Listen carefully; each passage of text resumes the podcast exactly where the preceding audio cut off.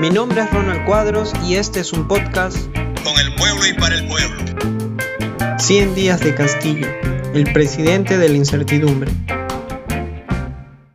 Dudaba de cuándo realizar este episodio por la impredecibilidad del presidente Castillo. El espacio-tiempo de un día de gobierno equivale a muchos acontecimientos en su gestión, por lo cual uno puede esperarse cualquier hecho. No obstante, esto afecta a su gobierno, no solo por añadidura o efecto cascada, sino porque cada elemento en su gabinete tiene una historia propia. Cuando he escrito este texto nos hemos enterado de la reunión de trabajo del ministro Barranzuela o su jarana laboral en el día de la canción criolla y su sorprendente justificación que deja en upside cualquier intento del gabinete por dar confianza. Una reunión de trabajo. El Perú no puede pagar. Reunión de trabajo El presidente Castillo anunció por Twitter el martes 2 de noviembre del presidente de la República, Pedro Castillo Terrones, en el que dice, anuncio que he recibido y aceptado la renuncia del ministro del Interior, Luis Barranzuela. En las próximas horas, dice el presidente, tomaré juramento a quien le sucederá en el cargo. En fin, al cierre de esta edición, Abelino Guillén era el nuevo ministro del Interior. Por otro lado, ¿qué hacemos con un presidente que no habla, que solo se comunica en mítines de gobierno con un auditorio que apenas aplaude sus discursos cada vez menos potentes? Creo que Castillo no habla porque no tiene nada concreto que decir. Mauricio Zabaleta, politólogo. Creo que hay que ser muy conscientes en el hecho que el presidente Castillo ha sido elegido como presidente por una serie de accidentes. Entonces, cuando llega el gobierno, digamos, es como cuando te viene la pelota y, estás en el área, pero no sabes cómo hacer con ella, ¿no? Eh, porque que ahora está en el gobierno y no hay una agenda muy clara hacia dónde ir.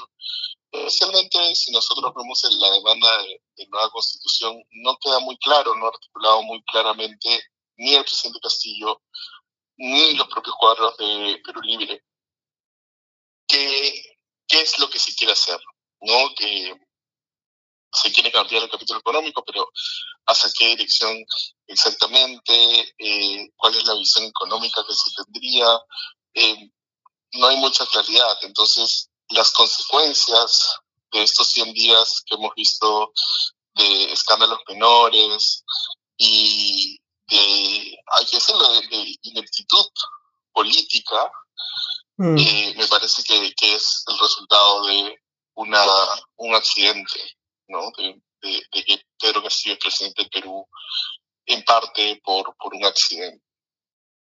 ¿Y el mercado le puede creer a un presidente que no comunica? Claramente en este momento eh, no sé si le creen o no le creen, pero lo que sí hay es demasiada incertidumbre. Omar Mariluz, periodista económico. Hay demasiado miedo, eh, hay la sensación de no saber cuál es el rumbo económico que tiene el gobierno de Castillo hacia adelante, ¿no? hacia dónde están las balas en realidad. Ya lo clave son las acciones, es decir, qué hace o deja de hacer el presidente Castillo. Eh, y, lamentablemente en estos 100 días hemos visto pocas acciones. La ratificación de Velarde positiva. Eh, sin embargo, más allá de eso, eh, hemos visto retrocesos, nombramientos realmente que, que dejan mucho que desear. Eh, entonces estamos en un ambiente todavía donde no sé si la palabra es que no le crean, pero lo que se respira es incertidumbre. Y cuando hay incertidumbre no se invierte o no se invierte lo que se podría invertir. Cuando hay incertidumbre no se compra. Es decir, la rueda de la economía no gira. Y si la rueda de la economía no gira, no hay empleo y se vuelve un círculo vicioso bien complicado luego de salir.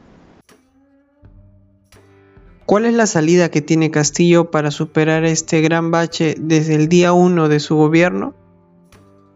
Creo que el presidente Castillo tiene que hacer política en el sentido de que la política debe ser entendida como el beneficio de, la negociación, del acuerdo, de tender puentes, eh, de buscar cómo construir una coalición que lo mantenga en el gobierno y que permita avanzar una agenda mínima eh, de gestión pública. Y lamentablemente no hemos visto eso. No hemos visto ni capacidad política por parte del presidente, ni tampoco hemos visto capacidad de gestión por parte de los cuadros que ha convocado el presidente Castillo desde que su gestión su nivel de aprobación es bajo. Entonces tiene que mostrar mucha más solvencia, tanto en lo político como en trazar una ruta, ¿no? Una, una agenda mínima de qué es lo que va a hacer en el gobierno Pedro Castillo.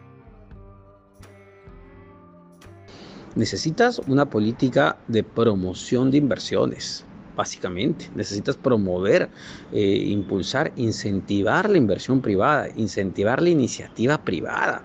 El BCR espera que el próximo año la inversión no crezca. Consultoras eh, o, o bancos locales hablan de una contracción de la inversión privada, que es el problema. Entonces, si tienes una situación de ese tipo, eh, tienes que ver cuáles son tus prioridades. Tu prioridad es realmente subir los impuestos en un contexto como este, donde la gente todavía se está recuperando, o tu contexto es que haya más inversión que se traduzca en mejor empleo.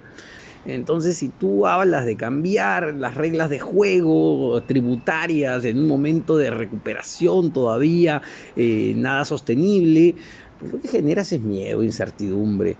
Entonces, en este momento lo que prima es la incertidumbre y, la forma más fácil de verlo es el precio del dólar, ¿no? Que, vuelve a subir a más de cuatro soles. ¿Y cómo enrumbar al gobierno?